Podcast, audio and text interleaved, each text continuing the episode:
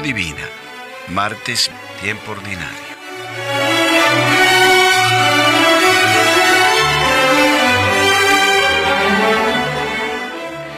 Oración inicial.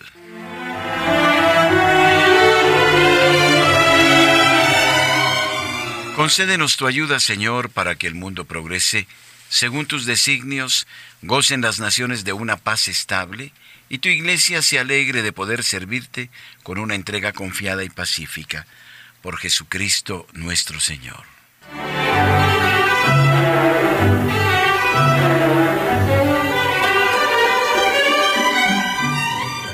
Lectura.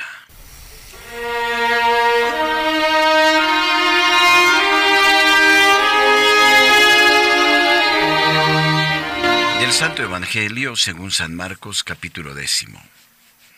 Pedro se puso a decirle, ya lo ves, nosotros lo hemos dejado todo y te hemos seguido.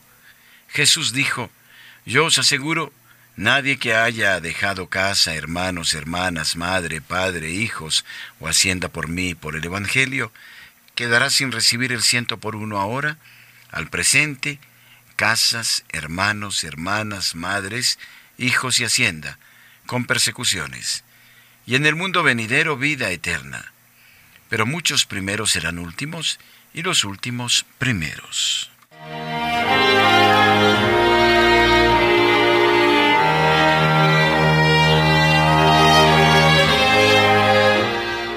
Reflexión.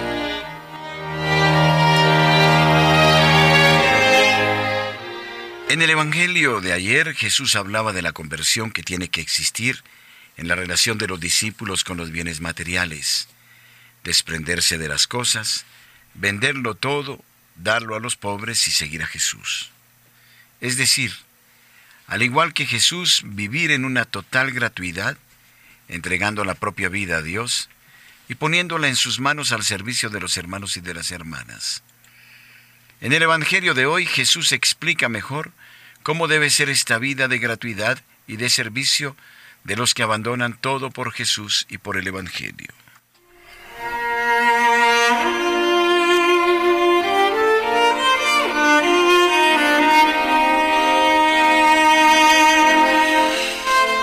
Marcos 10, 28, 31.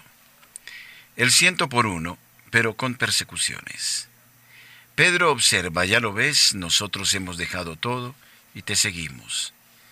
Es como si dijera, Hicimos lo que el Señor pidió al joven rico. Lo dejamos todo y te seguimos. ¿Nos explica cómo debe ser nuestra vida? Pedro quiere que Jesús explicite un poco más el nuevo modo de vivir con espíritu de gratuidad y de servicio. La respuesta de Jesús es bonita, profunda y simbólica. Yo os aseguro, nadie que haya dejado casa, hermanos, hermanas, madre, padre, hijos, o hacienda por mí por el Evangelio, quedará sin recibir el ciento por uno, ahora al presente, casas, hermanos, hermanas, madres, hijos y hacienda, con persecuciones, y en el mundo venidero vida eterna. El tipo de vida que resulta de la entrega de todo es lo que Jesús quiere realizar. Ensancha la familia y crea comunidad, pues aumenta cien veces el número de hermanos y hermanas hace que los bienes se compartan, pues todos tendrán cien veces más casas y campos. La providencia divina se encarna y pasa por la organización fraterna, donde todo es de todos y no habrá más necesitados. Ellos cumplen la ley de Dios que pide entre vosotros no haya pobres. Fue lo que hicieron los primeros cristianos. Es la vivencia perfecta del servicio y de la gratuidad. No deben esperar ninguna ventaja en cambio, ni seguridad ni promoción de nada. Por el contrario, en esta vida tendrán todo esto, pero con persecuciones. Pues los que en este mundo organizado a partir del egoísmo y de los intereses de grupos y personas viven a partir del amor gratuito y de la entrega de sí, estos, al igual que Jesús, serán crucificados. Serán perseguidos en este mundo, pero en el mundo futuro tendrán la vida eterna de la que hablaba el joven rico.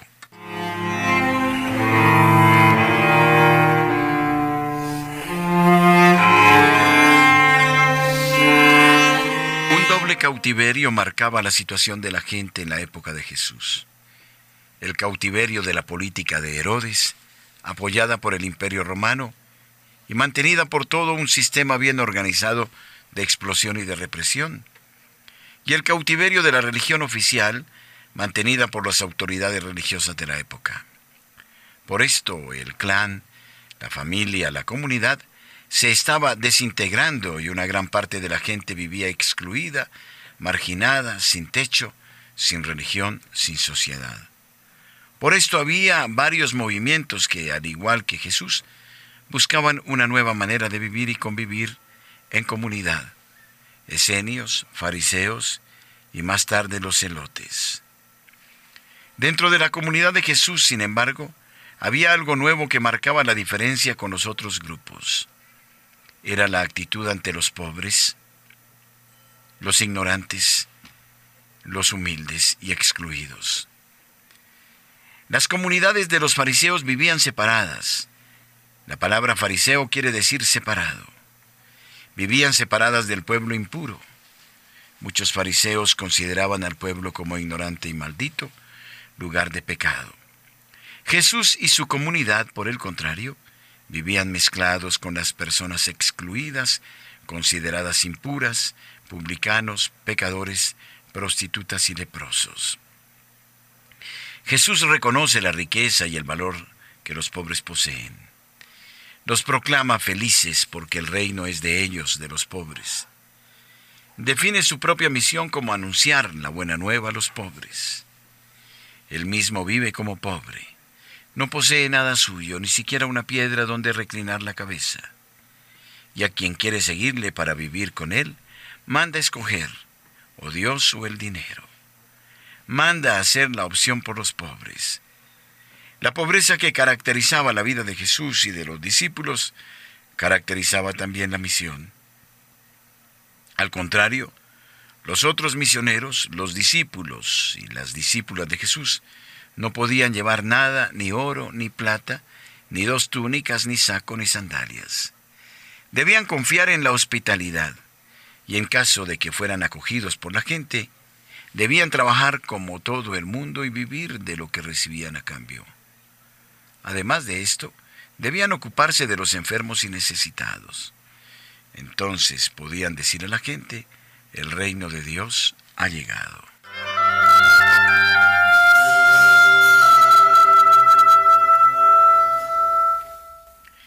Reflexión personal.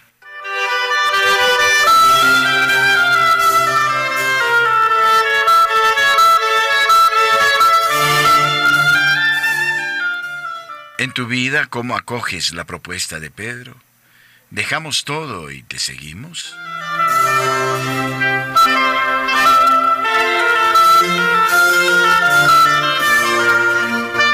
Compartir gratuidad, servicio, acogida a los excluidos son signos del reino.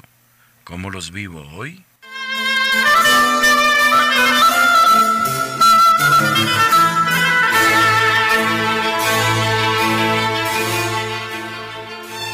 Oración final.